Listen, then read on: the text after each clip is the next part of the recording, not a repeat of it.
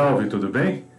No convite aí do time da Cooper Johnson, eu sou Márcio Nami, economista comportamental. Estou com você nesse podcast para falar sobre dicas de educação financeira, de investimentos, de prosperidade, de muito cooperativismo.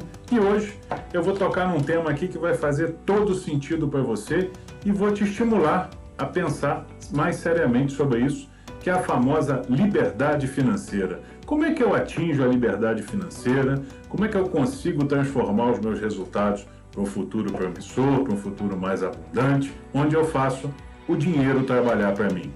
Essa pergunta é feita para 10 em cada 10 economistas, embora não exista ali uma resposta pronta, dá sim para te falar e te dar algumas dicas, te fazer algumas provocações, ajudar você, junto com o time da cooperativa aí, a estimular cada vez mais esse hábito de gerar recursos, caminhos, possibilidades para a tua liberdade financeira. Na teoria, no resumo, ali nas dicas, o que é a liberdade financeira? É quando eu atinjo aquele ponto onde o dinheiro trabalha para mim, onde eu consigo ter mais tranquilidade, onde eu consigo ter ali algumas reservas, alguns valores que me deixam vamos dizer assim, dormir mais tranquilo, aproveitar melhor a vida do lado daquelas pessoas que são importantes para mim e ter cada vez mais resultados positivos. Só que isso não é exatamente um filme, gente. Às vezes você, não sei se você gosta de cinema, não sei se você gosta de assistir vídeos e tal, séries. Repare que acontece ali um problema, uma trama, o enredo vai avançando, daqui a pouco vem um resultado. E aquilo acontece em 40 minutos, uma hora e pouco, duas horas no máximo. Na vida é um pouquinho diferente, demanda um pouquinho mais de esforço, um pouquinho mais de planejamento. Se você vem acompanhando essa série de podcasts, a gente já falou bastante sobre planejamento, mas nunca é demais lembrar. E para você atingir a liberdade financeira, é exatamente essa receita, é exatamente esse o caminho. Saber aonde quer chegar, entender que é de pouquinho em pouquinho, a cada pedaço, a cada conquista, que aquele bolo, aquele conjunto, aquele recurso, ele vai aumentando conseguir segurar a ansiedade, porque à medida que você vai conseguindo investir, que você vai conseguindo guardar dinheiro, sempre aparece alguma coisa que cutuca teu ombro e fala assim: ah, vamos gastar naquilo, tem uma oportunidade ali interessante. Pense direitinho na sua liberdade financeira, no seu futuro, naquilo que você quer de melhor para sua família. Aliás, embora não exista aí uma receita pronta, não exista aí um caminho único, vale te dar algumas dicas, né?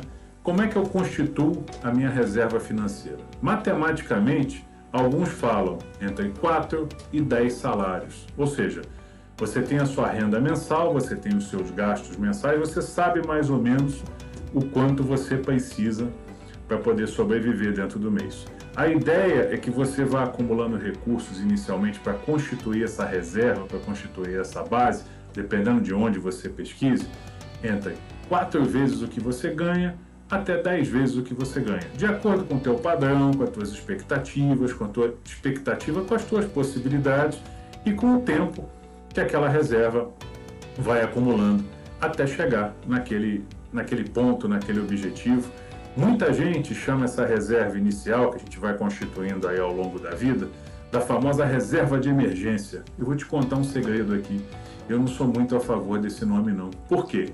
Quando você fala em emergência, parece aquela coisa, aquela coisa ruim, aquela coisa inesperada e impactante que vai acontecer e infelizmente a gente sabe que pode acontecer, mas chama um pouquinho diferente assim, chama de reserva de oportunidade.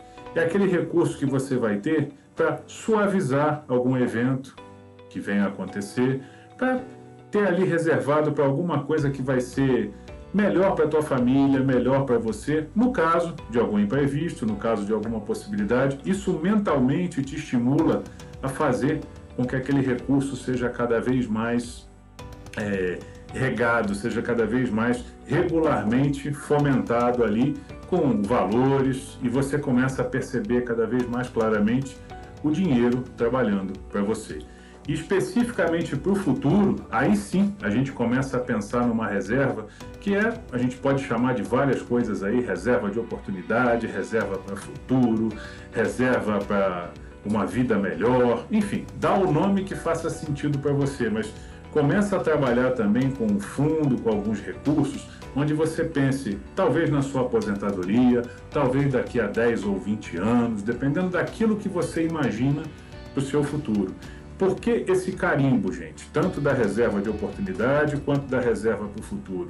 Porque se eu não carimbar, se eu não colocar ali um destino, um objetivo, muito provavelmente, à medida que eu for constituindo esse recurso, eu vou arrumar alguma coisa para fazer com ele. Eu vou arrumar algum gasto que vai aparecer assim de repente e vai acabar reduzindo aquela minha reserva. Então, o que, que a gente já sabe que é importante para atingir essa liberdade financeira? Antes de mais nada, muita disciplina e também muitos objetivos. Aliás, uma excelente alternativa de constituição de reserva é o seu capital na cooperativa. Né?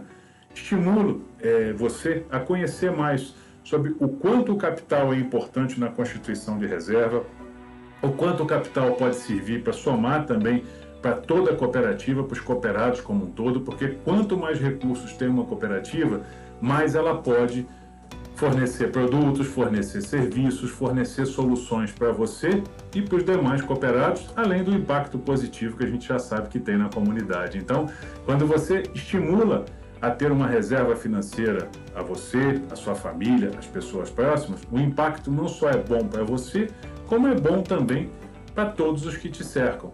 Converse na cooperativa, fale lá com os profissionais, conheça os produtos e serviços que podem te ajudar a cada vez mais avançar nesse hábito, nessa característica de buscar prosperidade através de atingir a liberdade financeira.